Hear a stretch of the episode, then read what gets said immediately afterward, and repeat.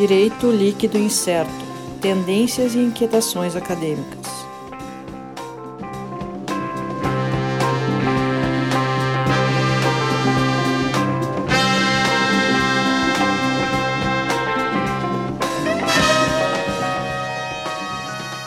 Olá, pessoal. Estamos então começando aqui mais um episódio do DL Podcast Direito Líquido Incerto. Eu, Sandro Moraes, aqui comigo hoje, Alisson Capelari. Olá, olá, olá. E só. E só. Nossa equipe hoje está desfalcada. Uhum. Estamos só nós dois, Sandro e Alisson. Leile, nossa nova integrante, está com dificuldades profissionais, pessoais, então acabou não, não podendo fazer essa gravação com a gente. Uhum. Mas na próxima estará, com certeza, já vai conseguir organizar a sua agenda e fazer a nossa gravação aqui. Uhum. Ah, lembrando para o pessoal, então, aí nossos contatos, nossas redes sociais, o arroba DL Podcast no Twitter e Instagram. né? Segue lá, vai ter todos os, os episódios postados. A cada novo episódio a gente posta lá, informa pelas redes, né? Pode também acessar o youtube.com.br DL Podcast, está acessando aí, ó, já, já clica aqui. Tá vendo aqui, ó, tá inscrever é aqui embaixo, inscrever, acho que é, espero que seja Uhum. Se inscreve no canal, ativa o sininho para não perder as notificações. Ah, clica no botãozinho do like também, deixa o joinha lá para a plataforma do YouTube saber que o nosso conteúdo é bom e começar a divulgar um pouco mais. E também o nosso site www.dlipodcast.net.br, onde tem a lista completa dos episódios. Hoje é o nosso episódio número 60 dos episódios tradicionais. Sim, sim. Então, já tem uma lista grande de episódios lá.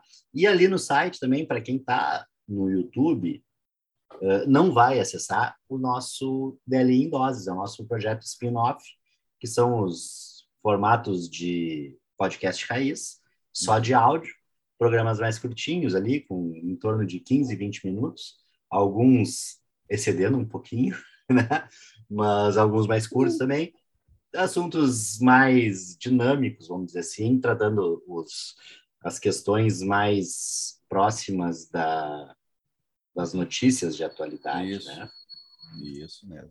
Então, se está vendo no YouTube, vai lá, dá uma, sai um pouco do YouTube depois do, do- de ver, assistir aqui o nosso episódio, dá uma olhada lá no nosso site, acha, procura nas plataformas de áudio ali, a gente cita o Spotify, o Deezer é o que eu tenho usado mais frequentemente, Uhum. Uh, tem Apple Podcasts, Google Podcasts, TuneIn, eu sei que tem também, o TuneIn eu escuto rádio no TuneIn, sei que nosso podcast está lá também. Enfim, alternativas não faltam.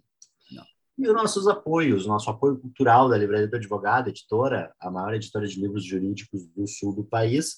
Acesse lá www.livrariadoadvogado.com.br com todo o catálogo da Livraria do Advogado e também na loja online eh, obras jurídicas de outras editoras também. E o Instagram Livraria do Advogado, né? Dá uma olhada lá. É interessante o Instagram que sempre tem alguma promoçãozinha, volta e meia eles têm um descontinho, um, um frete grátis, alguma coisa desse tipo, a gente fica atento. Sempre tem coisas boas. Uhum. Por fim, também, nosso recadinho aqui do nosso programa de apadrinhamento, nosso financiamento, financiamento coletivo, para que a gente mantenha a qualidade do nosso podcast, né? Hum. Com equipamentos de última geração, Pô, fazer a nossa gravação, edição, mais com bastante eh, qualidade. uhum. Então, se você tem gosta que pagar uma trabalho- equipe para fazer isso, né? É, Se você gosta equipe. do nosso trabalho ah, e quer nos ajudar aí, quer que a gente continue cada vez mais postando nossos conteúdos, ah, acessa lá o padrim.com.br barra DL Podcast, colabora com a gente. Ah, tá bem tranquilo lá, tem categorias a partir de um real, então algo bem fácil, bem simples. Um real que não dá para nada hoje em dia. Não. Mas ah, juntando lá mais alguns, a gente pode ter algum alguma condição melhor. Eu tô com um problema na minha cadeira, se vocês viram isso aí, eu dei uma baixadinha. Vai acontecer mais vezes durante o episódio, mais umas duas ou três vezes, É. não sei se apareceu. Vamos fazer da É. campanha uma cadeira nova para Sandro Moraes. Por favor, colabora. Mas, enfim, ah, falando do episódio de hoje, né? Hoje a gente recebeu aqui, gravamos agora há pouco, eu e o Alisson gravamos com D'Artagnan Ferrer dos Santos, Uhum. que eu, eu vou dizer ali, é, é amigo aí de alguns anos, Uh, nossa pesquisa com muita coisa em comum, como vai dar para perceber, quem, quem começar a ouvir vai ver que a gente troca, parece um bate-bola entre nós, às vezes deixando o coitado do Alisson, ficou meio de fora ali, mas o Alisson, quando conseguiu acompanhar o, ah. a área de pesquisa, se apresentou bem. Mas, enfim, o D'Artagnan, ele é, é doutor, mestre doutor em Direito pela, pela URGS, né, Universidade Federal do Rio Grande do Sul, Uh, ele é professor na Cezuca, em especial na disciplina de Direito do Trabalho, mas também em outras disciplinas ali de, acho teoria geral de, de, do direito, ele dá também, se não me engano. Uhum. Uh, e a pesquisa dele é justamente na área de direito do trabalho. É sobre essa pesquisa do doutorado dele que a gente falou. Uh, foi interessante que ele trouxe muita, muita questão filosófica, né? Uh, até pela formação inicial de eh, de mestrado em filosofia do direito, né? o mestrado dele na, na, na URGS foi de filosofia do direito, na área de filosofia do direito. Então, traz uma. e até, até complementa um pouco, eh, para mim, eu achei, pelo menos, falo de minha parte, né, com a minha pesquisa, que eu acho que a minha pesquisa, a questão filosófica dela é um pouquinho. Eu vou muito para a tecnologia, para a modernidade e deixo um pouco a filosofia de lado. Então, para mim é interessante esse esse diálogo aí, essa acho que complementa bem, junta bem com todas essas questões, né? E justamente o que o que ele trata na tese de doutorado dele, que ele apresentou aqui alguns elementos, algumas coisas aqui para nós sobre o trabalho, tempo e técnica no, no século 21, né? Uh, essas modificações do trabalho e, e essa abordagem filosófica sobre o trabalho, o tempo e a técnica. Achei bem interessante, foi um debate bacana. Para quem vai ouvir agora, né, prepare-se que a gente faz algumas viradas, a gente consegue tratar uh, de falar de Heidegger, Platão, Kraftwerk, uh, Philip Dick, uh, 2001, Odisseia no Espaço. O tudo e o nada, isso o tudo, tá o ser tudo. e o tempo e o nada. E ao mesmo tá tempo. tudo incluído aqui. É isso. Aí vocês vão pensar, agora, é, agora isso, é, isso é bacana para a gente falar no começo, que aí o cara vai pensar assim, porra, mas que loucura que esses caras fizeram. Como é que eles fizeram isso? Escuta aí que a gente vai chegar, escuta que vai saber. Vai ouvindo que a gente chega. A gente chega no Kraftwerk.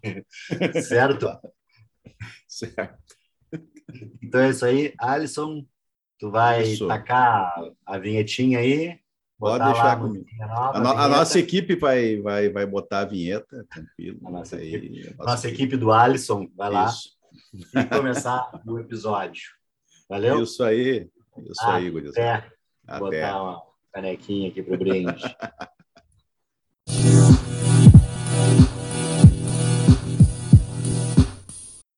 Olá, pessoal. Então, estamos começando aqui mais um episódio do DLI Podcast Direito Líquido e Certo.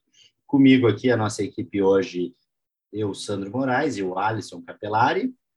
Oh, olá a todos.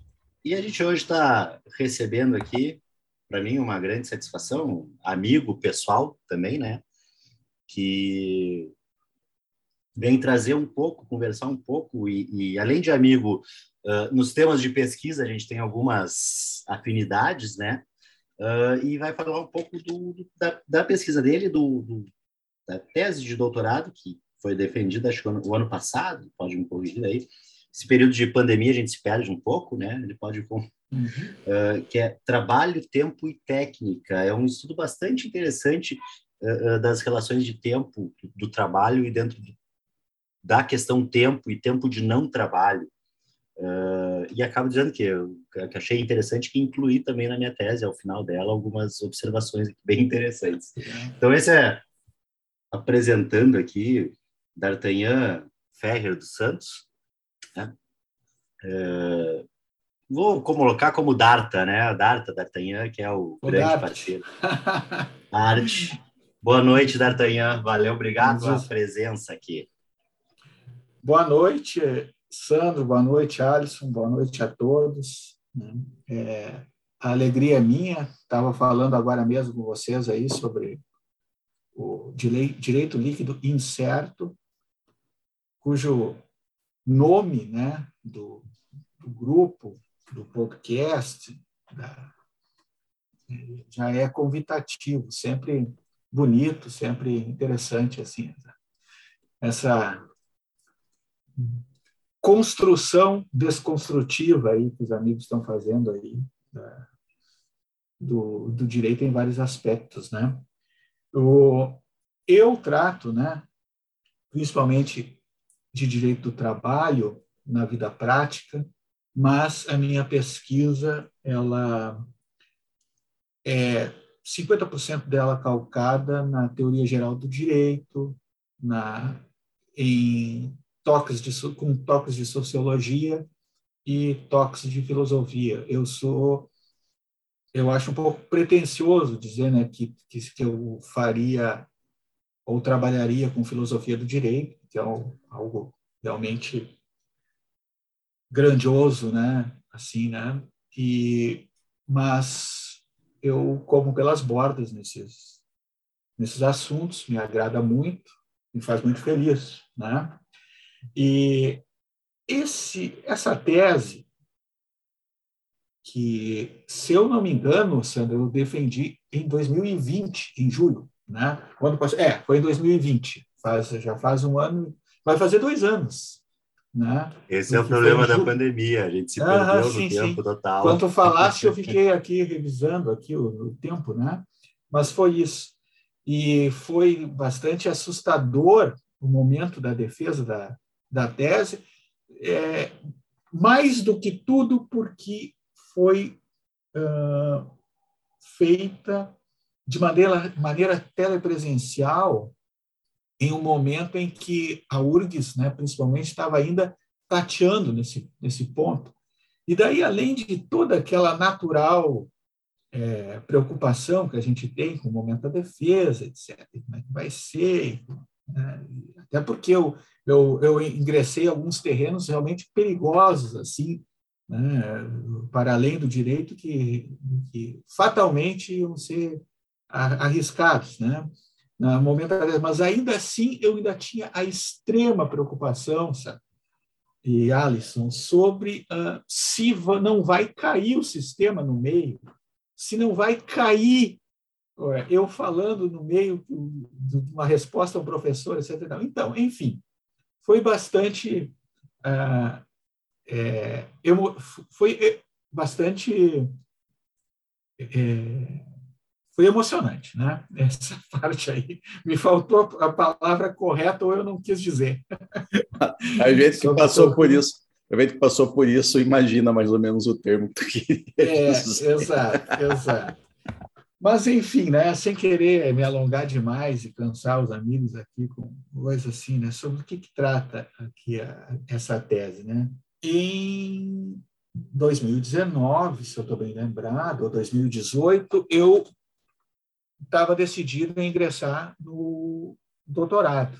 E daí já com algumas ideias de tema, mas não com a tese, como só ia acontecer, inclusive, né, gente? Assim, o que me interessava era a questão da técnica heideggeriana, ah, aplicada à ideia do direito do trabalho né, do século XXI, e eu queria fazer alguma coisa sobre isso. Eu conhecia a obra de Alain Supiot, na verdade conhecia o melhor dos livros do Alain Supiot, talvez o livro insuperável dele, né, o Crítica do Direito do Trabalho. E isso era a carta na manga que eu tinha. Né? O Alain Supiot também me interessava muito, inclusive porque por causa do idioma francês, que é o idioma com o qual eu escolhi estudar, né? o idioma com o qual eu optei conhecer alguma coisa da doutrina desse país, né? Ah, ou dos países francófonos. Porque a questão, assim, apesar do Heidegger me interessar muito com a questão da técnica, ele, né, em alemão, eu até estudei um pouco de alemão, um pouco, três anos e meio é, é muito pouco alemão. É, é, só os rudimentos básicos do idioma, não me serve para estudar direito em alemão de maneira nenhuma, muito menos filosofia. Mas ingressei daí no, no doutorado com quatro anos para findar a tese, só que num ritmo meio alucinante, porque É, ao contrário do que costuma acontecer de deixar para escrever tudo no último ano, como quase todo mundo fez ou faz, né? É, eu estava muito empolgado naquele momento assim e comecei a realmente a, a ler tudo e que me interessava a respeito da técnica e da criatividade, porque daí dentro da, da questão da técnica a criatividade já me interessava e a questão do tempo de trabalho no século XXI também, que na minha, no meu entender, estava é, ao lado da questão da técnica do trabalho no século XXI. Esses são os dois, né, as duas variáveis que eu elegi para trabalhar a questão do trabalho no século XXI. Como o tempo de fronteiras fragmentadas, como diz o Alain Supiot, é, influi no modo de se trabalhar hoje em dia, e como a questão da técnica heideggeriana, aquela questão que, que pergunta sobre até que ponto o ser humano controla a técnica que criou ou já é controlado por ela própria, né? Em uma arriscada simplificação aqui da, da questão da técnica, talvez até deturpante, mas, enfim, que não, não chega a ser de todo inexata. Né? Como essas duas coisas, o tempo no século XXI e a técnica do século XXI, é, estão moldando o trabalho no século XXI e, por consequência, fazendo alguma coisa com o direito do trabalho, que é desconstruí-lo, reconstruí-lo. Aí, já puxando Platão e Hegel, que são meus, meus grandes né, esteios do pouco que eu sei de filosofia. Né?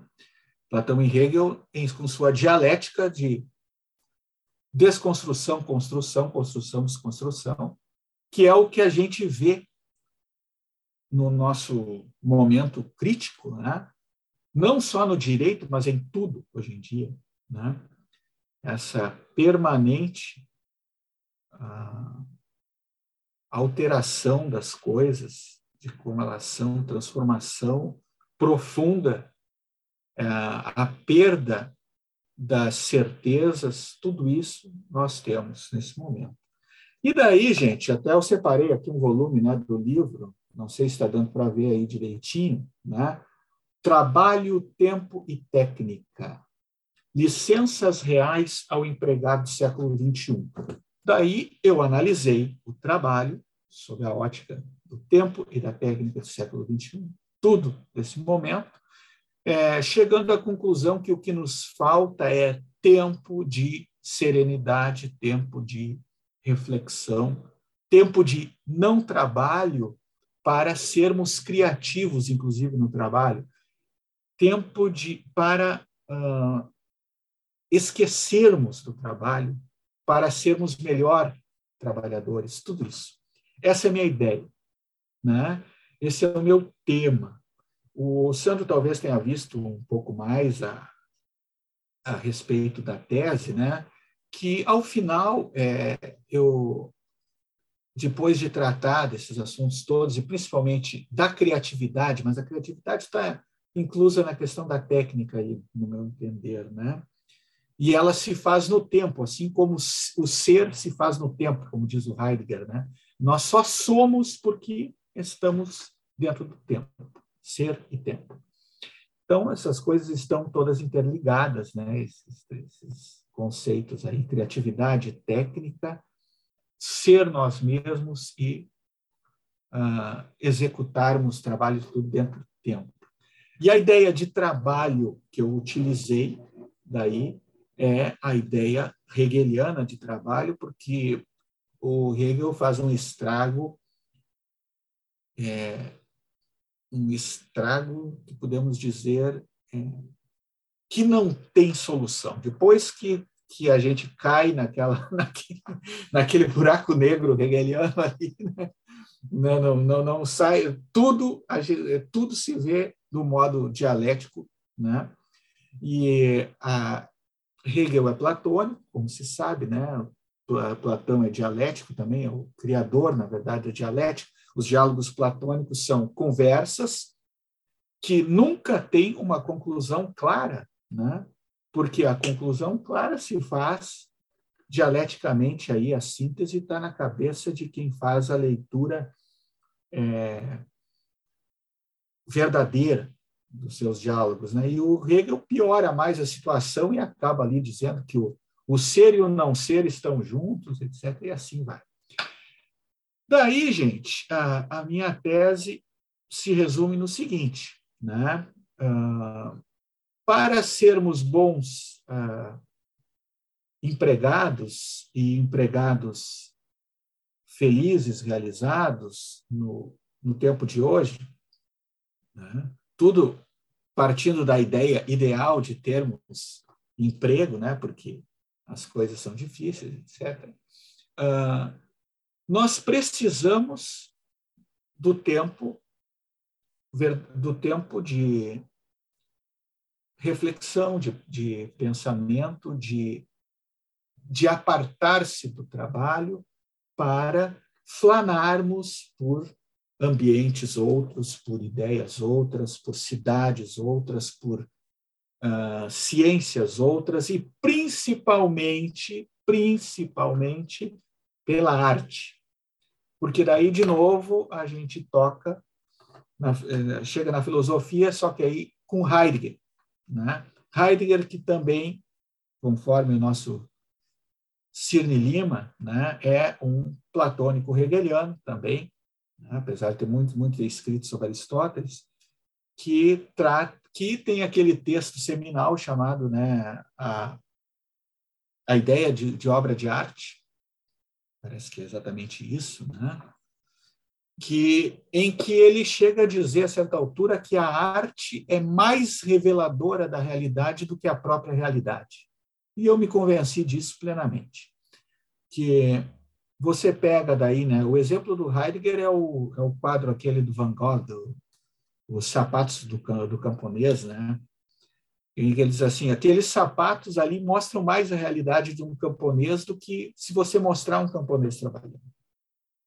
E com tudo isso, a gente percebe né, como é, uma música, ou um, um filme, ou um quadro, um romance, tudo isso nos mostra mais a realidade do que a própria realidade, porque ali está a realidade latente, que mais nos interessa em sua maior dimensão, digamos assim. O artista reconstrói o mundo que ele destruiu, né? Para refazer aí a dialética hegeliana, né? Então, por isso, inclusive na tese, eu não uso exemplos da jurisprudência, não uso exemplos da, da vida real, eu me ative unicamente a exemplos do mundo artístico, né? O, o Sandro estava comentando ali, inclusive, e daí isso vai desde vai de Baudelaire a Bowie, vai de. Deixa eu, deixa eu interromper aqui para citar um ah. Que até ah. enquanto estava falando, eu estava pensando aqui. Pensando e é que já não estou falando demais. Né? Poderia... Que me disseram? Não, Falaram que 10 minutos já... de introdução e acho que já, já foi longe. é, uh, e aí tem um exemplo aqui no, numa parte falando de técnica uh, da cena, que eu também já usei essa exemplo, a cena do 2001, do macaco que pega ah, é. aquele hominídeo, quando ele pega um osso uh, uh, e descobre que com aquele osso ele usa, ele potencializa a sua força, né? como a, a, a própria cultura no, no, num filme, a pessoa está vendo um filme, ela pode ter essa, esse, esse insight para essa para a explicação muito melhor de como a técnica influiu no desenvolvimento da sociedade. Né?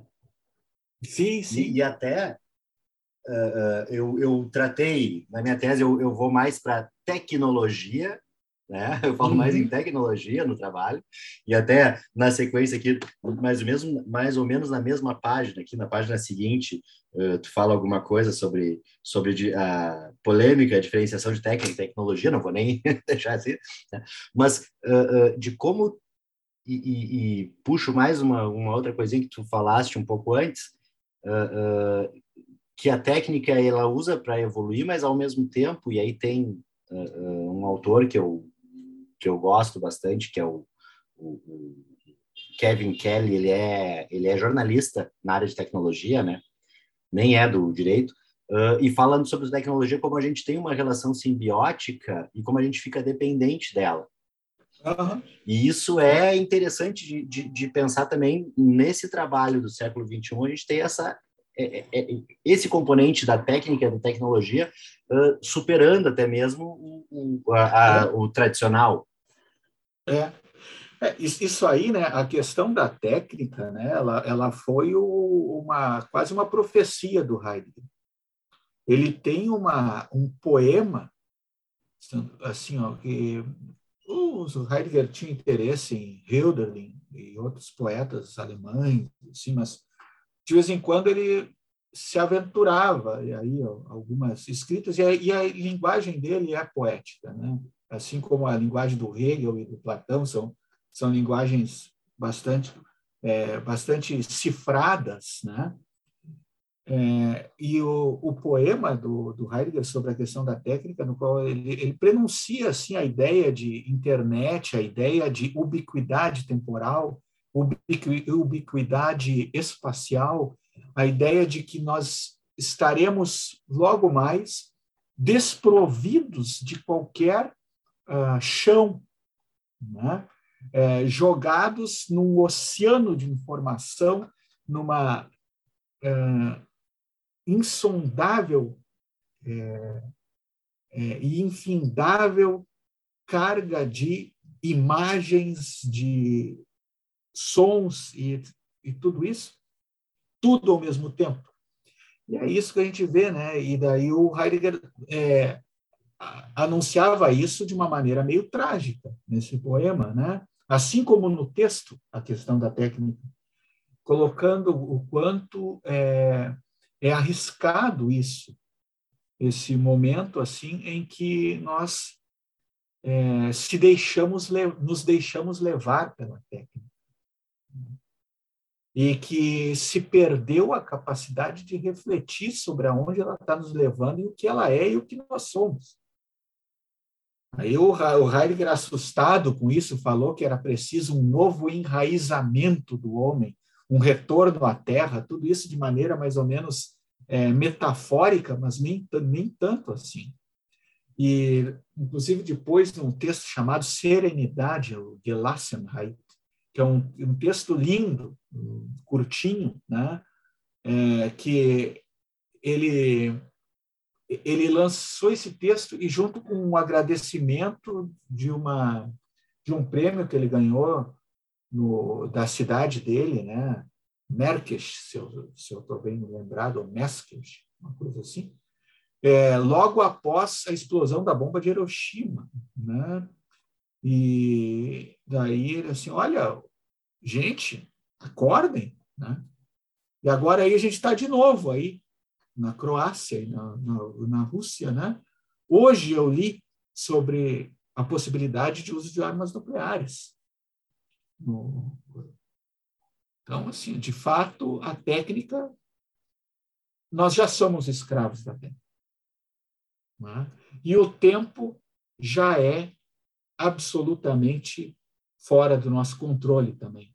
Inclusive, eu cito ali, gente, o, a, a obra do Jonathan Cray, aquela 24/7, no qual ele conta como estão pesquisando nos Estados Unidos aves migratórias que migram sem dormir, para primeiro fazer soldados que não dormem, e depois, no segundo passo, ninguém mais precisar dormir. Porque se nós não dormimos, nós estamos ou trabalhando ou consumindo, que é o que importa ao sistema. Afinal, como é que Elon Musk vai ficar mais trilionário do que já é se nós não consumirmos mais e não trabalharmos mais né, para ele? Ou se nós não dermos mais dados agora no Twitter para ele. É, isso aí, nossa, né? Já entrou aí 80 mil robôs no primeiro 80 mil boots no primeiro dia do, do, do, do Imagina quanta, quanto absurdo vai sair daquilo ali. Né? Interessante a, a questão de, de colocar o tempo nisso, como o tempo tendo uh, uh, ele pode servir, ele poderia servir como uma espécie de freio. Né?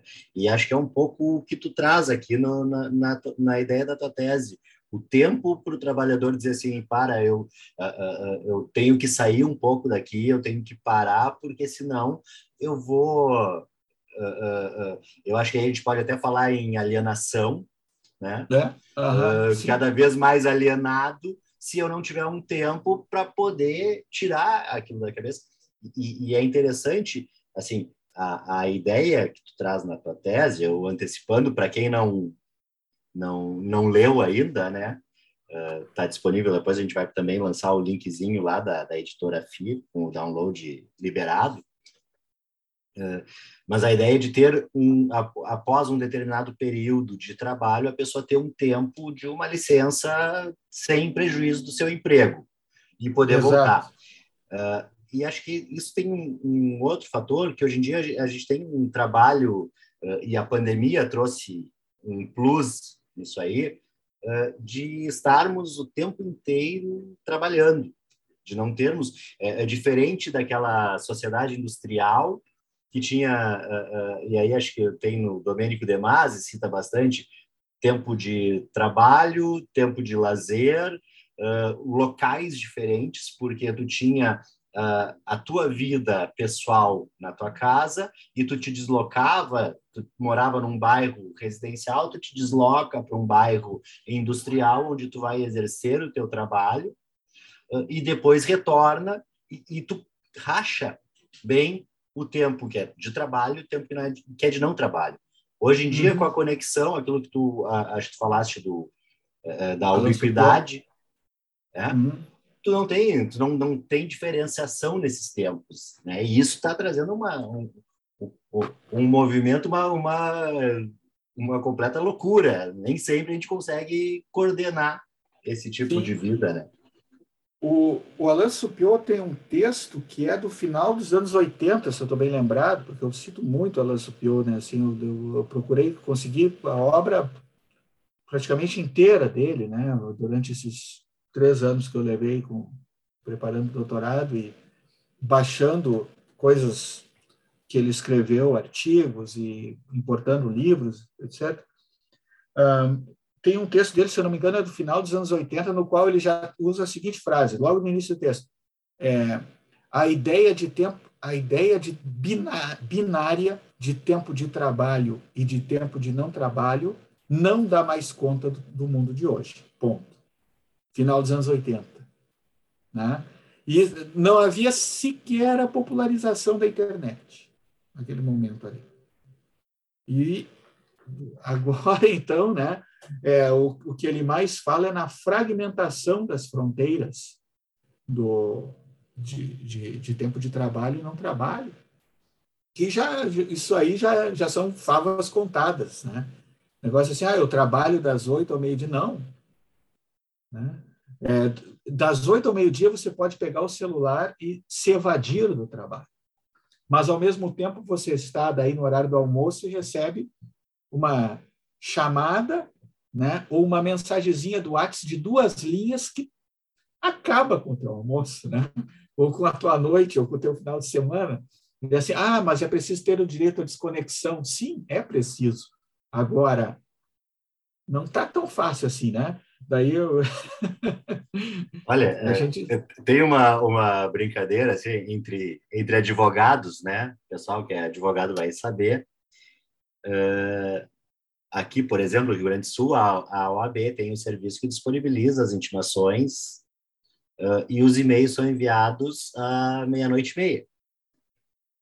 Então, assim, uh, eu sou uma pessoa que estou ali vendo TV, alguma coisa, ou usando o celular para fins uh, uh, aleatórios, né, de distração. Sim. E aí entra um e-mail com uma intimação de processo judicial, meia-noite e meia. Uhum. hoje, eu posso me dizer, assim, hoje eu já me doutrinei a não olhar esse e-mail. Ah, entrou o e-mail, beleza, nem olho. Né? Mas uhum. em outros tempos eu olhava, e às vezes me estragava a noite dependendo da intimação. Eu confesso né? que eu olho, principalmente assim, ó, se é de uma cidade que eu, que, eu, que eu tenho muitos processos no quais todos eu sou reclamada, eu nem olho. Mas quando é de, de Porto Alegre e reclamante, eu olho. Porque daí eu É complicado, né? Complicado. E, e, isso é outra coisa, assim, eu tento me doutrinar também para não pegar o telefone na hora de almoço, né? Tentar, até porque eu almoço com os filhos, até para dar exemplo, para eu não poder uh, pedir para eles não ficar assistindo vídeo no YouTube, uh, tem que dar exemplo, eu também tenho que largar o telefone, né? Mas é difícil, e aí tem aquelas coisinhas, o, o reloginho que vai dar a notificação do WhatsApp, e aí tu vai olhar no pulso, vai vibrar, tu vai olhar, e é bem complicado mesmo. A gente está numa, numa quadra do tempo bastante difícil.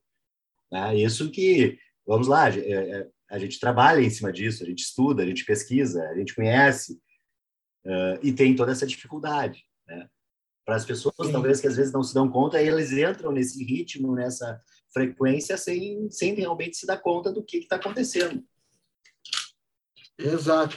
Olha só, gente, aqui, ó, só, só me corrigindo aqui, olhando o livro aqui, ó, o texto esse que eu mencionei é de 95, tá? Não é, não é do final dos anos 80, tá? Mas foi, foi publicado é. em 95. Um, alguns anos se mais. Chama, é, se chama Tempo de Trabalho por uma Concordância de Tempos. Tá? Em 95. É, então, não é à toa daí que, que o Alan Supiot foi o meu paradigma, né? Com essa, com essa ideia de tempo aí dele, né? E ele é um autor fantástico. De, de qualquer sorte, 95 era primordial, internet de escada, né? É. Nem, nem se compara ao, ao que temos hoje. Exato. Exatamente. Era o ICQ, aquele, o Vortex. o futuro é Vortex, né? A BBS a conectar pela BBS. É, mas eu nunca fui fã de, de nada tecnológico, né? Assim, até eu, eu, eu, a gente se dá muito bem, né? O, com, a, com, a, nossa querida professora Denise Fincato, eu participava um pouco do grupo dela, mas eu disse assim, olha, eu sou um, um intruso aqui, porque realmente eu estou aqui para criticar de todas as formas possíveis qualquer coisa técnica ou tecnológica. Eu tô querendo aqui, não é, não é muito minha área de trabalho, não é muito minha área, que minha área é mais, é mais economia, tá? Uhum. Mais jeito econômico. Mas uma coisa que está me chamando a atenção, Natanha, pelo dentro essa, vamos dizer assim, esse desenvolvimento da ideia que tu está trazendo aqui para nós. Tu começou a falar aqui a questão da, do, do, fim, do fim das dicotomias, ou do fim dessa, dessa questão de separação de casa e local de trabalho, entre tempo de tempo de trabalho e tempo de lazer. Assim, todas as separações que se voltar para uma análise econômica é, do início do proto-capitalismo, vamos dizer assim, são, cria são criações tipicamente capitalistas. Né? A uhum. separação da casa do ambiente de trabalho, que foi feito originalmente para separar aquele, aquela, os teus bens da residência dos teus, dos teus meios de produção antes de tu ter uma produção em série de, de, inventar uma produção em série do, do tempo dos artífices e, e tal. Então, assim, para tu não confundir o teu patrimônio, alguma dívida que tu tivesse com o teu, em decorrência do teu trabalho, da tua atividade, não confundir a questão da casa, a questão do tempo que tu falou dicotomia. Também, a, a, essa medida de tempo também foi uma criação capitalista para dizer a hora que o cara tem que entrar, a hora que o cara uhum. tem que sair, a hora que o cara tem que descansar para organizar a produção. E agora, justamente, está se tendo tipo um, um desmanche desses, desses conceitos, assim. Tu falou também na, ali do fim dos, dos limites e das divisas, eu estava até pensando, bom, até o conceito de nação, que também foi mais ou menos criado uhum. nessa época, também está se indo para o espaço. Então, assim, uhum. o, pró o próprio capitalismo está se retroalimentando e destruindo as bases e se reinventando de um outro jeito. Muito é. dinâmico. É, não é muito a minha área, mas eu estou viajando nessa parte. Não, mas, antes, mas... antes do D'Artagnan, antes do D'Artagnan comentar, deixa eu só, porque aí, aí eu me lembrei de um, de um outro autor que ele, uh, uh, falando sobre a questão de trabalho, de fim do trabalho, né, uhum. dentro de uma, de uma perspectiva de, de, de, autonomia que ele trabalha, que é o David Frame, uhum. uh, ele parte dessa ideia, assim, da, da ética protestante lá do, do Weber, né? Uhum. Uh, no capitalismo, e que agora ele muda, em vez de, da ética do trabalho para uma ética do consumo, mas que o efeito Sim. acaba sendo o mesmo. Porque agora não é mais a, a, a, o trabalho em si, mas a necessidade de consumo que acaba uh, escravizando a pessoa dentro do, do ambiente de trabalho. É só porque aí, como falando nessa, nessa questão eh, de capitalismo, eu lembrei desse, desse ponto, uh, que o capitalismo troca, em vez daquela ética de, do trabalho, a ética do consumo, mas o efeito para a pessoa acaba sendo o mesmo, nessa né? ideia do, do David Frame. Uhum. Isso. Bem, uh, Alisson é, e Sandro, essa questão, né, o, Olha só, o direito econômico ah, e o, a sociedade capitalista, ela é, ah, é, intrinsecamente ligada à ideia do, do trabalho, do direito do trabalho, né? É, assim, ó, o, a construção do, da ideia de direito do trabalho é uma, uma maneira de inserir né, o, e, e tornar permanente a prestação de serviços com segurança econômica e também para os trabalhadores, ah, em prol do empreendimento, em prol do, do capital. Né? Assim, daí nós temos né, assim, o direito empresarial pela empresa, o direito do trabalho pelo pelo empregado. Né? São duas áreas que não se comunicam tanto assim, mas que elas estão permanentemente é, como tese e antítese aí, né? É, não em sentido de que sejam é, de que estejam em conflito entre elas, né? Mas com, simplesmente com aquela tensão é, dialética permanente, né? Porque assim, o cada uma puxa para o seu lado mas se tirar uma ou outra, acaba. É isso que a gente tem aqui. Né? Então, assim, com certeza estão próximos. Daí, assim, ó, é isso aí que tu falaste, né, da, da construção do, da, da ideia de tempo de trabalho, de local de trabalho, exatamente, né? O, o contrato de trabalho só pôde existir quando se pôde medir o tempo de trabalho né, para poder medir a remuneração, inclusive, dos, dos empregados. Por acaso eu estava falando isso em aula, acho, acho que nessa semana, em, Direito do Trabalho, parte geral. Um, e também assim, ó, daí a gente vai ver o tá lá no, no, no cerne da CLT, no início da CLT, né? É, a empresa assume os riscos da atividade econômica, ou seja, ela coloca todo o seu, a sua estrutura para a prestação de serviços, que é algo que inclusive também está sendo desmantelado, né, Alisson? Assim, se a gente for ver, por exemplo, assim, a ideia de home office ou de teletrabalho que a gente tem nesse momento, nos joga para dentro de casa e faz com que nós tenhamos que ter um espaço dentro de casa para trabalhar. Perfeito. E, Perfeito. Que, us, e que usemos, às vezes, equipamentos nossos e que tenhamos a energia elétrica e, a, e a conexão de internet. Né? Ah, mas a empresa eventualmente colabora com isso? Sim, claro, eventualmente sim. Nem sempre. Né? E, e, e se colaborar, vai colaborar sempre de maneira imperfeita, porque ou vai pagar mais internet do que o cara usou para o trabalho ou menos, né? Não tem, não vai ter como medir, porque assim, ó, porque justamente porque não há mais fronteira entre lazer e trabalho, né? Daí a gente está principalmente em home office.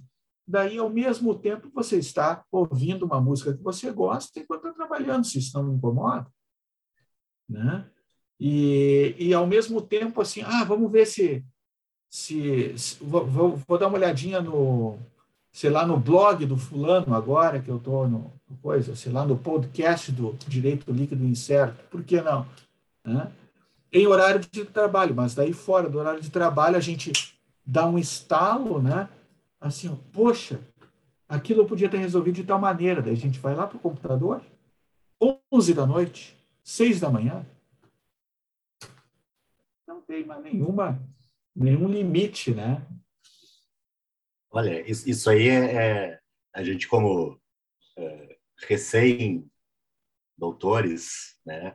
Passamos por um doutorado há pouco tempo, a gente sabe que é, para a própria questão da tese, às vezes a gente está vendo alguma coisa e dá esse estalo, é, só que aí é, é diferente, é, não é nesse, tecnicamente o trabalho, né? É o curso, uma ah, formação, apesar de, de ser uma atividade, né? Uh, mas não chega a ser, por exemplo, uh, é claro que, e, e, uma outra questão que a gente sempre, uh, a gente pode, eu trabalho como autônomo, né? O D'Artagnan também, além, fora na atividade como advogado, né? Fora a atividade de professor. Já o Alisson não tem essa situação. Então, a gente tem um pouco aquela coisa de, de pensar assim, olha, isso aqui é, é, é é para mim, não importa o horário. Às vezes é um horário meio complicado, mas vai dizer assim, pô, mas eu, eu preciso ganhar dinheiro, eu preciso trabalhar, me sustentar, e eu dependo disso. E aí a gente se submete a horários meio esdrúxulos, às vezes. Chegou aqui ah, a tá amiga aí. da tua... Olha só, tem uma a, a Dora, a Dora tá deitada ali, estirada na cama, tá na hora de dormir. São parecidos mesmo, né?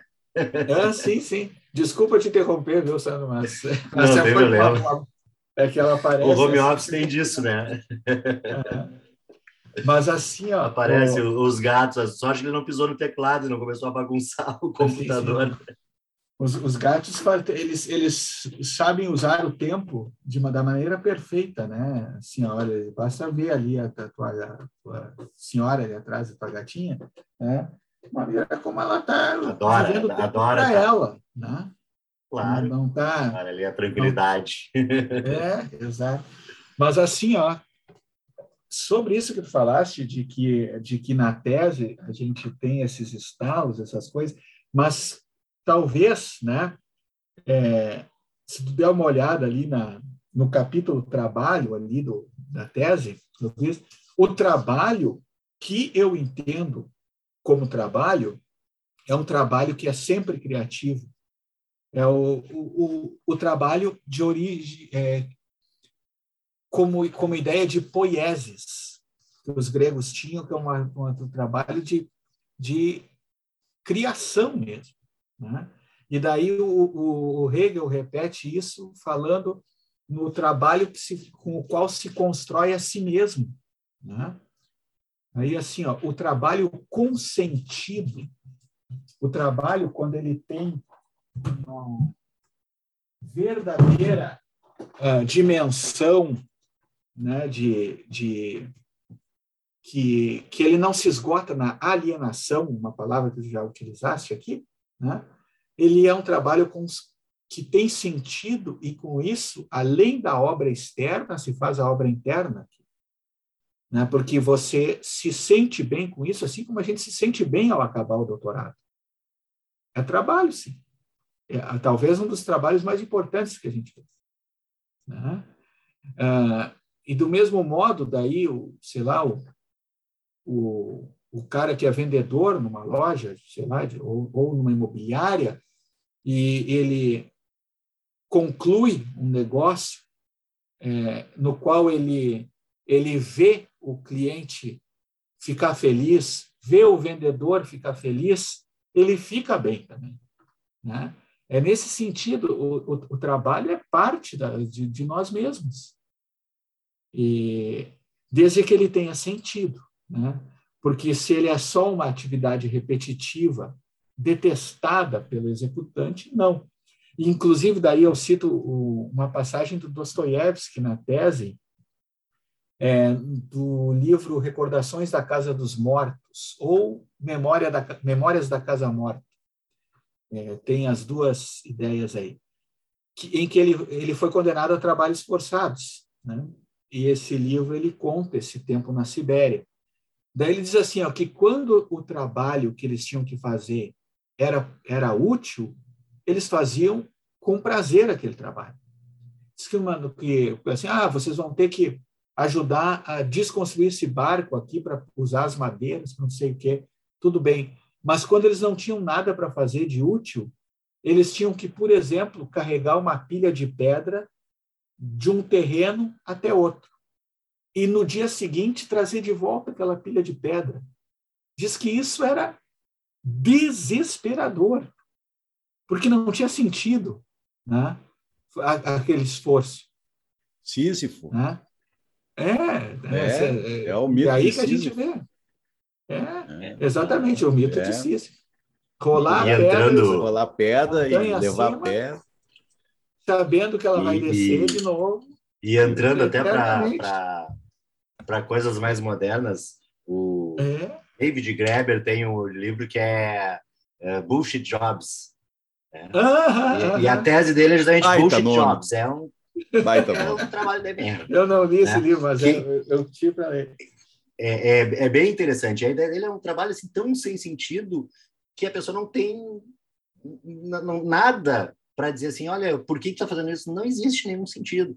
Então, uh, uh, e eu até cito uh, uma coisa assim que um, um fato que deu uma falhada, deu uma baixada, mas um fato que me ocorreu assim que me mostrou exatamente o, o, o, que a gente pode ter uma ideia moderna desse, desses desses trabalhos bullshit jobs, né? quando eu indo ao Fórum Central para ver um processo, disseram, ó, tem que ter uma impressão, uma informação numa impressa. Beleza.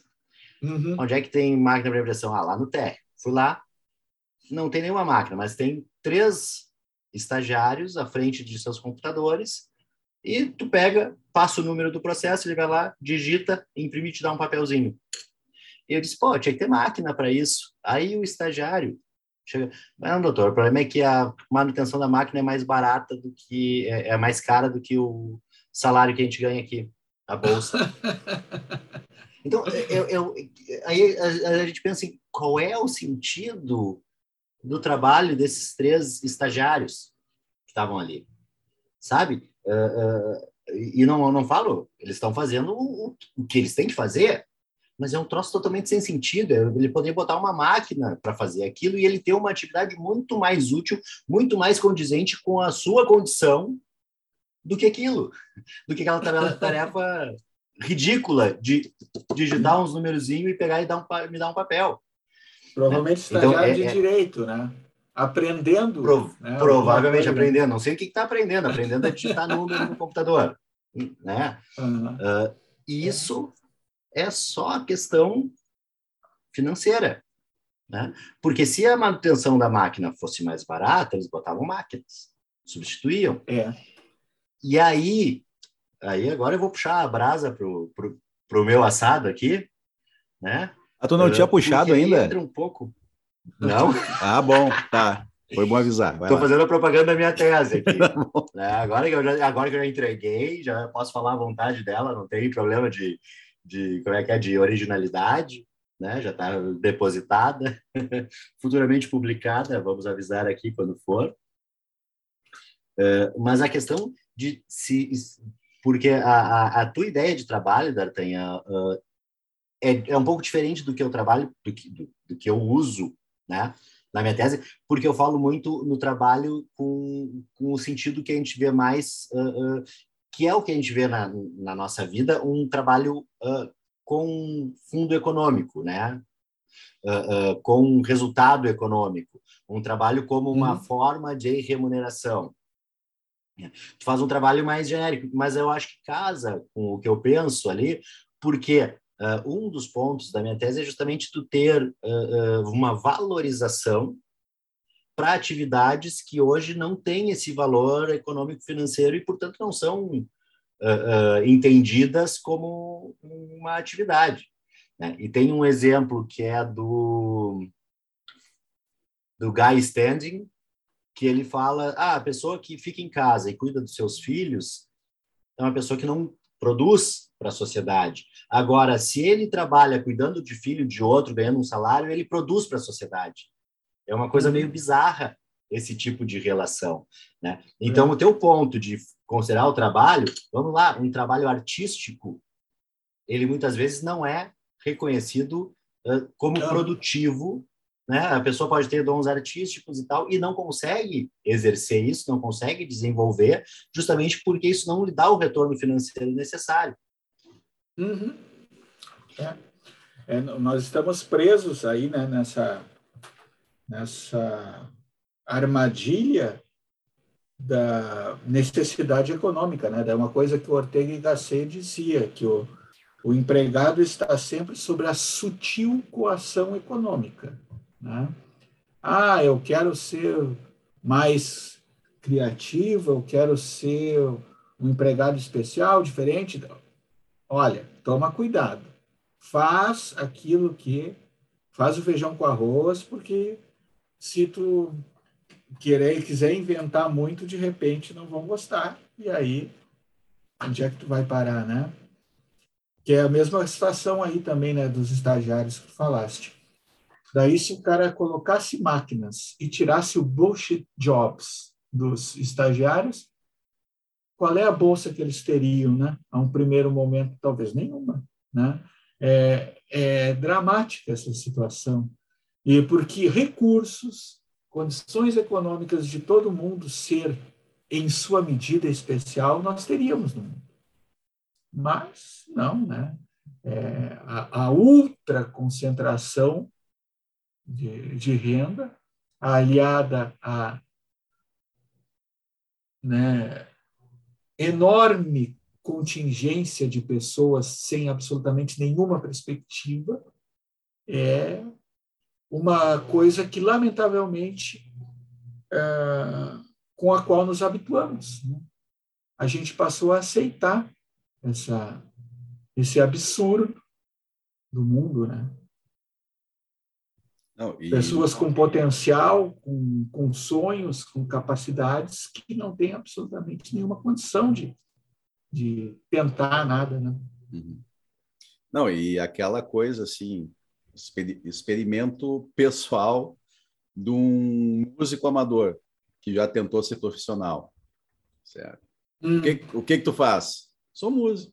Tá, e tu não trabalha? Ah, quando é que tu vai trabalhar? É. Vários amigos meus da pandemia, certo? Ah, parou tudo, né? A classe artística parou tudo. E a pergunta que eu ouvi, por que que tu não vai trabalhar? Uhum. A pergunta clássica, né? Não, não, não tem esse, esse reconhecimento de como se fosse uma atividade produtiva para a sociedade. É. Não vou nem que. E, e, ultimamente, até, vamos dizer assim, a nível estatal está se vendo isso, porque a questão de incentivo à cultura é um. está ficando cada ah. vez pior, mas daí é, é outro episódio, tem outra discussão e outra é. tese.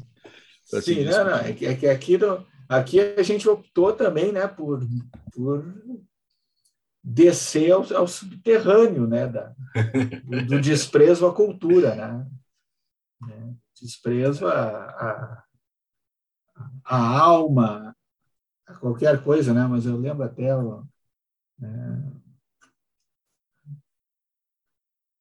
agora me, me foge o nome da, da cantora brasileira, aquela que chegou a cantar com os Mutantes, a, não, não a Rita Lee, mas essa agora aí, a, a, a magrinha ali, Zélia Duncan, né, dizendo que, que uh, assim, ah, tá, já, já, que vocês nos odeiam tanto, né, a, cultura, a música, assim, passem a pandemia sem, sem ver filme, sem ver série, sem, ver, sem ler livros, sem ver, para ver o que, o que vai acontecer com vocês.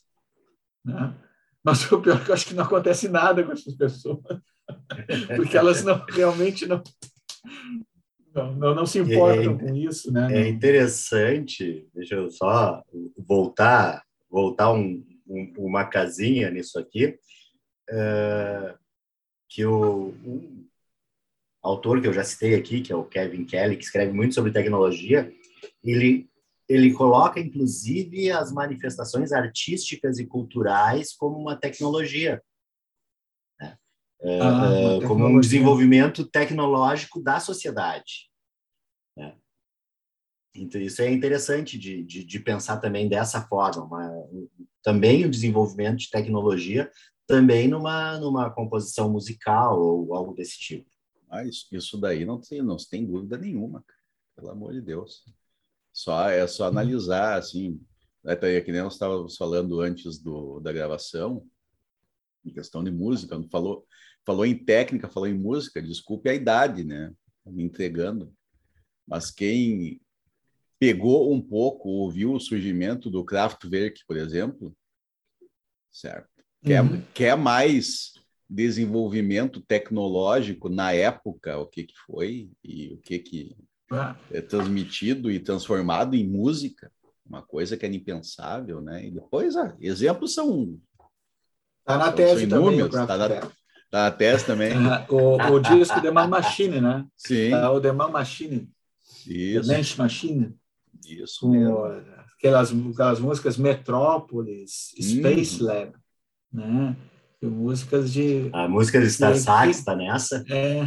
Não, essa é do. Daí é do outro disco, do Trans-Europe Express. Essa referência, essa referência vai ser difícil de pegar. Hein? No Trans-Europe Express, uhum. é, ele, eles citam né, David Bowie e Iggy Pop. Eles dizem assim, como é que é? From station to station, station. É, to Düsseldorf. É, meet David Bowie and Iggy Pop dizem qualquer coisa assim, né? Por exemplo, que era a época que eles, os dois estavam fazendo o, Sim, o Low Heroes e o Lodger ali no, Isso. no bairro de Neukölln, Berlim. Como, como é interessante a gente começar a falar uma coisa e, e fazer uma, um giro de 360 para comentar sobre, sobre o Kraftwerk. Sensacional, muito bom isso. Ah, sim, sim. Não, ah, ah, mas essa, essa, essa banda é, era, era uma decisão é, pensada, ela está na tese, né? Porque, assim, até o Alisson falando da, da idade dele, né? assim, todos nós aqui estamos no mesmo barco, né? É, esse disco, inclusive, que eu cito, The Man Machine, como o Trans-Europe Express, é, eu, eu conheci talvez com 12 anos, com 10 anos, porque tinha vizinhos que tinham os discos com né? Com irmãos mais velhos, né? Daí eu, eu vi essas maravilhas.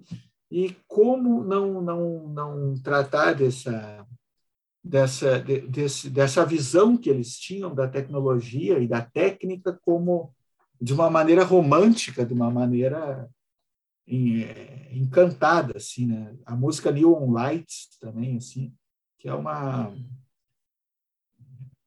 é, uma poesia sobre né, a, a, cidade do futuro, as cidades, né, assim, a gente vê aí as cidades cada vez menos acolhedoras, menos, lamentavelmente, né?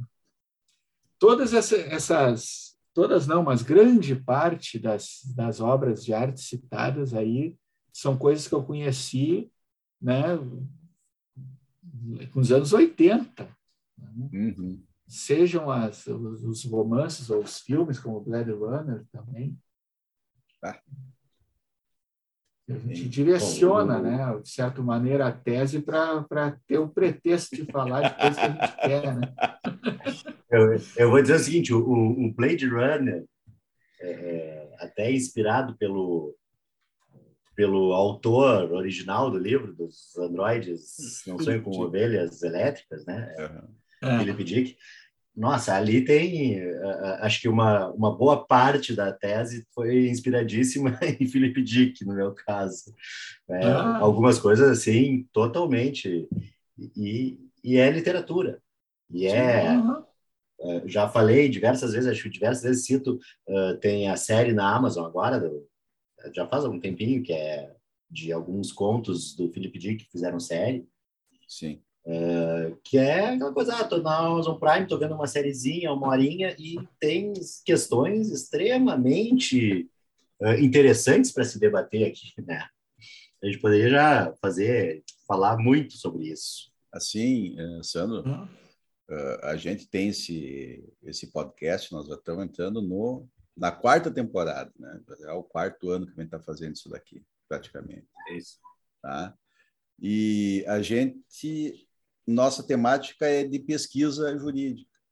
E se a gente fizer um, um apanhado, hoje eu acho que, se eu não me engano, esse daqui está sendo o episódio número 60. Não tô eu vi ali no, na minha chamadinha ali é, no WhatsApp 60. É 60. Ah. Se nós analisarmos a maioria absoluta desses 60 entrevistados que nós tivemos, muitos é, falando sobre suas pesquisas, sobre suas teses, a maioria absoluta deles a gente vai ver que nasceram. Né, a, a pesquisa científica séria nasceu de uma ideia lúdica.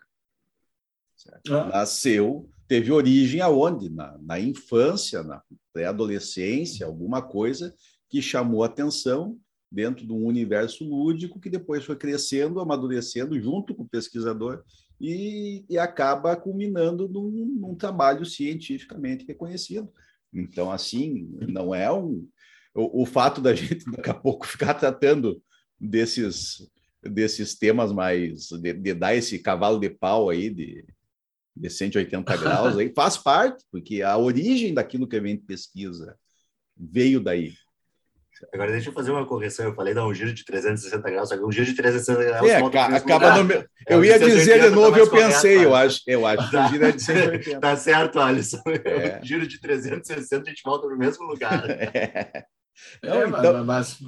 É assim, a, a gente fala, a gente está conversando, pô, tirando aquele episódio que a gente fez com o professor Marco Jobim, que era temático de cinema, nós fizemos só sobre cinema e direito. Uhum. Vários outros também estão tá falando nisso e daqui a pouco uh, a, a, acaba puxando uma música, acaba puxando um comportamento, acaba puxando. No... Quantas a gente já puxou novela aqui, Sandro? Nossa novela, Senhora, novela. Inclu inclusive, Alisson, vou te dar uma sugestão aqui, tratando da, da a questão de produção. Acho é. que a gente pode terminar esse episódio, essa vez, botar a música do Kraftwerk para encerrar lá no fim. Pode ser. Ah. É, pode ser. Mas difícil vai ser escolher, né? Vocês vão ter uma, uma, um trabalho difícil, né? Porque, honestamente, né? Tanta coisa aí fica problema. encantadora dessa banda aí, né? Poxa. É, Inclusive, é. por acaso, né? Fazia tempo que eu não, que eu não ouvia o, um dos discos deles, né? que, que o, o, o Radioactivity e o The Man Machine eu escuto muito, né? Sim. Mas o, eu peguei o, o Electric Café, aquele dos anos uhum. 80, que, que tem uma capa absolutamente linda, né? Sim. Assim, todo o encarte do disco, quando apareceu aquilo ali, era uma coisa incrível, né? É. E eu, eu ouvi ele inteiro esse dia por causa daquela música The Telephone Call, não sei por que, que eu uhum. lembrei uhum. da, dela, assim, é outra maravilha também. Isso. Mas é engraçado, assim, porque com tanta coisa para falar, né, com tanta tanto artista, coisa assim, daí a gente acaba focando no Kraftwerk e ficou. Quem pode gostar disso é a Chayala, né? Essa... a Chayala. Ah, sim. Pois é, eu não sei, eu não sei quanto à música, quais são as as preferências dela, mas em termos de série e filmes, ela tem, uhum. tem algumas o, coisas bem interessantes.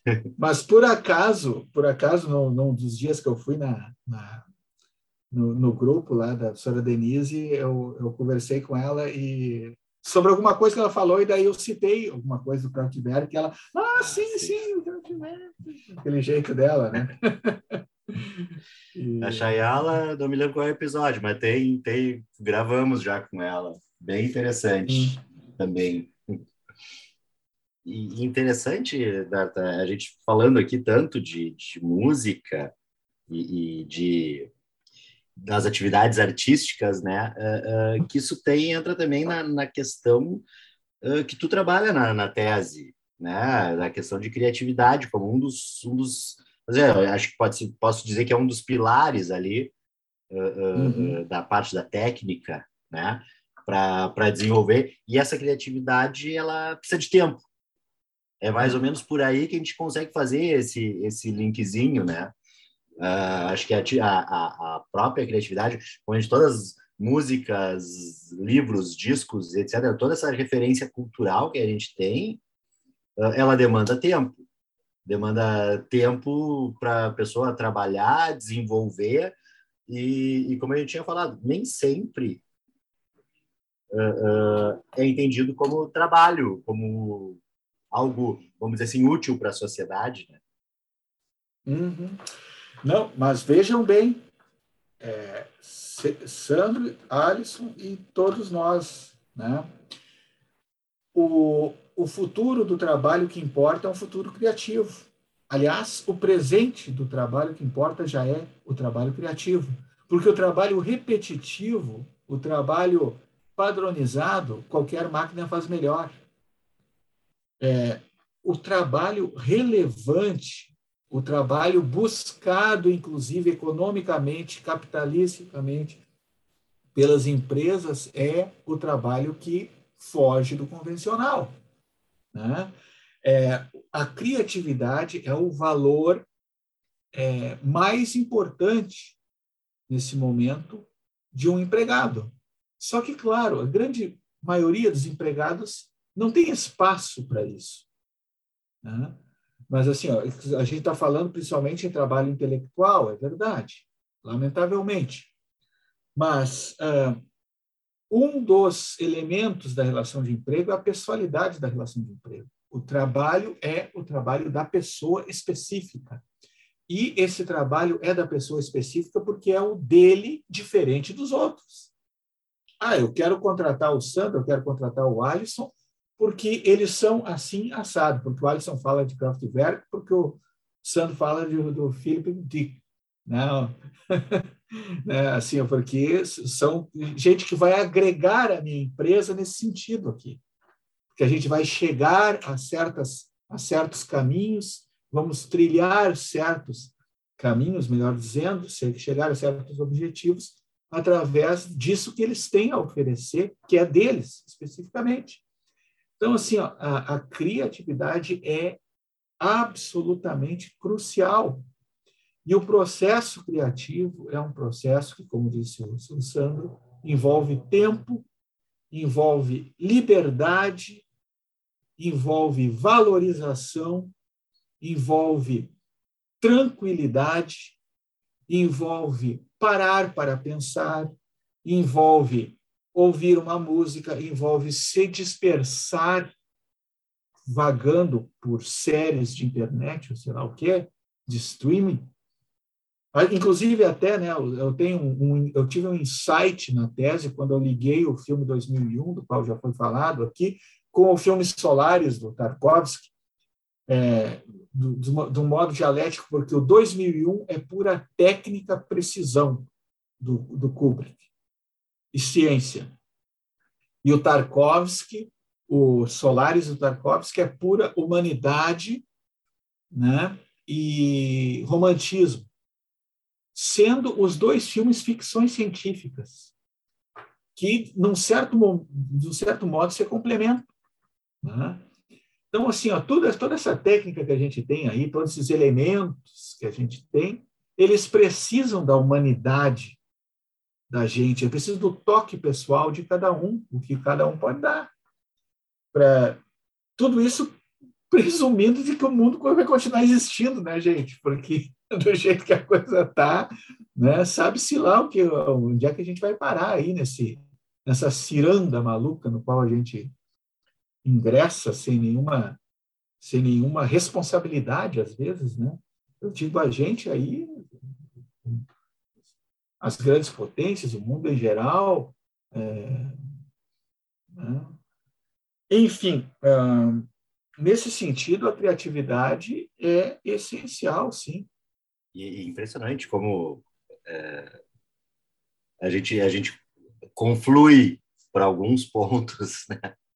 É, Aí o pessoal que está ouvindo vai, vai dizer assim, foi um, um bate-bola aqui da Tanhã e Sandro, porque a gente vai confluindo muito uh, uh, pela, pela pesquisa, pelo, uh, e justamente essa questão, é eu acho que ao final da minha tese eu coloco algumas ideias que o D'Artagnan traz aqui em relação a tempo, né? justamente nesse sentido, que aí eu estou tratando da necessidade de um sistema de segurança social que preveja também a possibilidade da pessoa não trabalhar, né?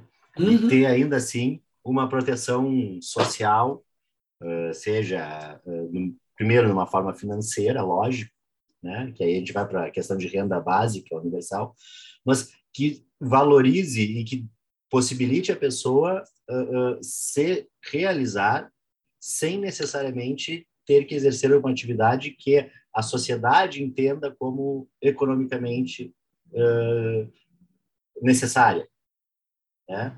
Uh, poder ali usar o seu tempo livre, ter tempo livre, ter tempo para desenvolver e até, quem sabe, uh, fazer até um desenvolvimento muito maior, até mesmo tecnológico, com tendo mais pessoas com tempo para pensar, para desenvolver, né? sem a obrigação de ter o dinheiro para comprar o, a comida do dia. Né? É, é. Dar essa liberdade para que a pessoa possa criar. E aí entra a questão, essa questão de criatividade mesmo. A Sandro, tua tese é, é utópica, né, Sandro?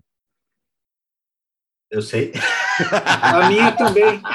Assisti, assisti a banca Tamo dele e a pergunta. É, assisti a banca dele, não, mas a tua tese é utópica. Ele, com certeza. Uhum, será que é utópica? Será que é o top? Minha... Pelo amor de Deus. A minha também, né? Porque ela, ela presume né, a, o, a valorização da criatividade, a valorização do crescimento pessoal do, do, das pessoas, né? Como se alguém estivesse preocupado com isso. Mas enfim, né? Mas olha o só. O importante é o crescimento da conta bancária, o resto é. depois se vê. Mas olha só, é, eu tenho um slide, inclusive, que às vezes quando eu, quando eu uso slides, né, com uma fala do Alan Supiot, ele dizendo assim, ó, que aqui e acolá se encontram alguns empregados que conseguem conciliar né, segurança econômica com liberdade criativa. E é, não seria o direito também um espaço para a utopia? Tem que ser. Mas é. Diz assim, né? Como diz assim, o, o nosso Eduardo Galeano ali diz que a utopia nos obriga a continuar caminhando, né? A gente vai atrás do horizonte utópico sempre. Assim, ah, tá lá a utopia, vamos até lá. Chegar lá, tá mais na frente. E assim vai. E daí o, o Supior diz que dentro do direito é preciso ter essa ideia também. Né? É assim que o direito concede algumas é, se, algumas, alguns direitos, algumas garantias que um dia foram absolutamente utópicas, né? O próprio repouso semanal remunerado era uma piada. Quando alguém disse pela primeira vez que é de, deveria haver um, um, dia na semana no qual o empregado não trabalhasse e ganhasse por isso, nós chamaram de louco. Né? Mas vocês estão brincando. Quando falaram em férias remuneradas, pior ainda. Era tudo utopia. Só que o pior é que eu, eu digo assim, eu falo isso às vezes para os alunos assim, gente, vocês vejam o valor disso. Eu só percebi o valor de férias repouso remunerado quando eu estudei isso. É quantas pessoas morreram por isso? Quantas pessoas se sacrificaram por um direito que agora a gente tem? e que está sendo, inclusive, deturpado, depauperado. Nós temos que, nós temos o dever, daí puxando o nosso né, grande Rudolf von Jering, né, nós temos que fazer a luta pelo direito. Nós temos que manter essas coisas que a gente já conquistou e ir um passo além ainda. Se a gente deixar que as pessoas, que, que os governantes e os poderosos que não precisam dos direitos, porque eles podem comprar tudo, né, vão uh, destruindo essas conquistas centenárias que a gente fez, à custa de muito sangue, muito suor, muita tristeza, a gente vai voltar o tempo de, uh, a muito uh, ao que a gente te, esteve lá no ponto de partida, e daí vão perceber como era importante isso aí. Olha, com essas palavras aí, essas belas palavras, a gente estava pensando aqui na questão de tempo, né? falando no tempo, é, que a gente tem, é, a gente tem mais ou menos um, uma limitação, não, não temos limitação de tempo no uhum. podcast, mas a gente é, tenta dar uma, uma limitada para que às vezes a gente poderia ficar três, quatro horas falando, mas aí acho que para a audiência prejudica um é, pouco, né? A gente não tem limitação, gente... mas o ouvinte tem. Né? É, então, e, e, aí a gente aproveita, aproveita que o D'Artagnan finalizou aí, a gente estava pensando assim, olha, já está fechando ali, já tem pouco mais de uma, uhum. deve estar com uma hora e quinze, mais ou Isso. menos, o podcast, e aí tu faz uma fala tão bonita, a gente é obrigado finalizar aqui o podcast com essas palavras.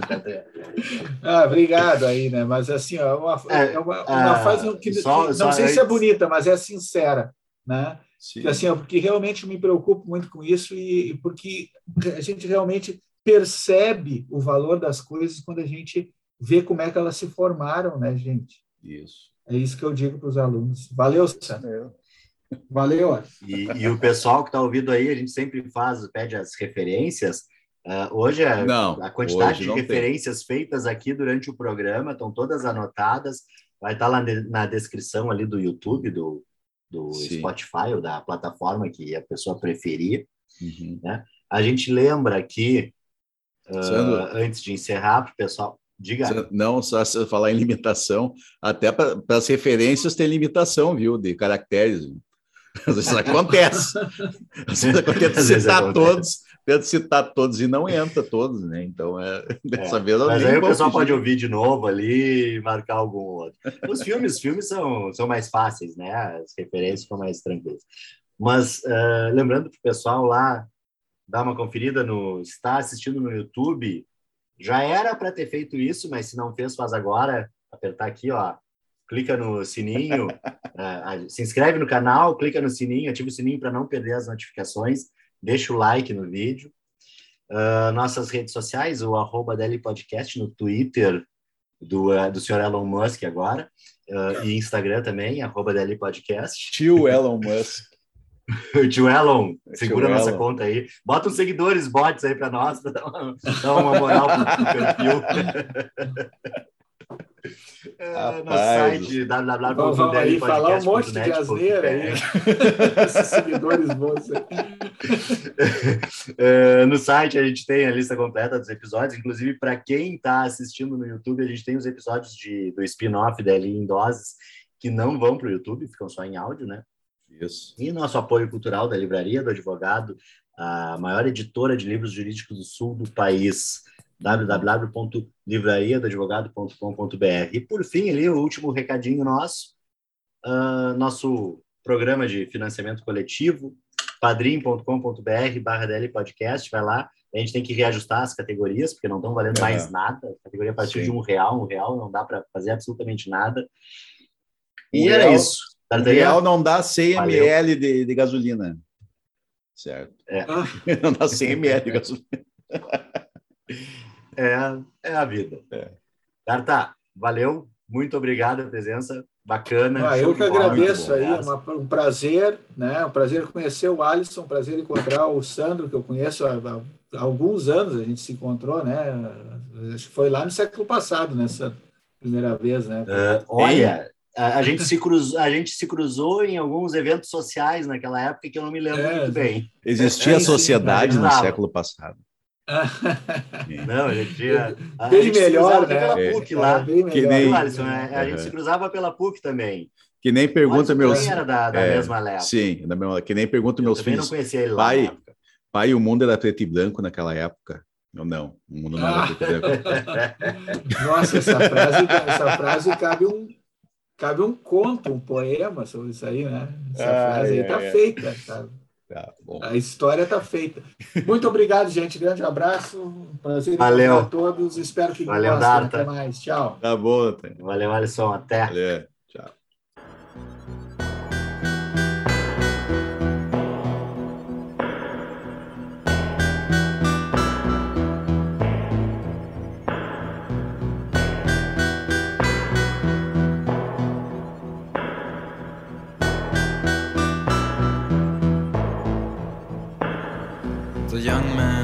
Stepped into the hall of mirrors, where he discovered a reflection of himself. Even the greatest stars discover themselves in the look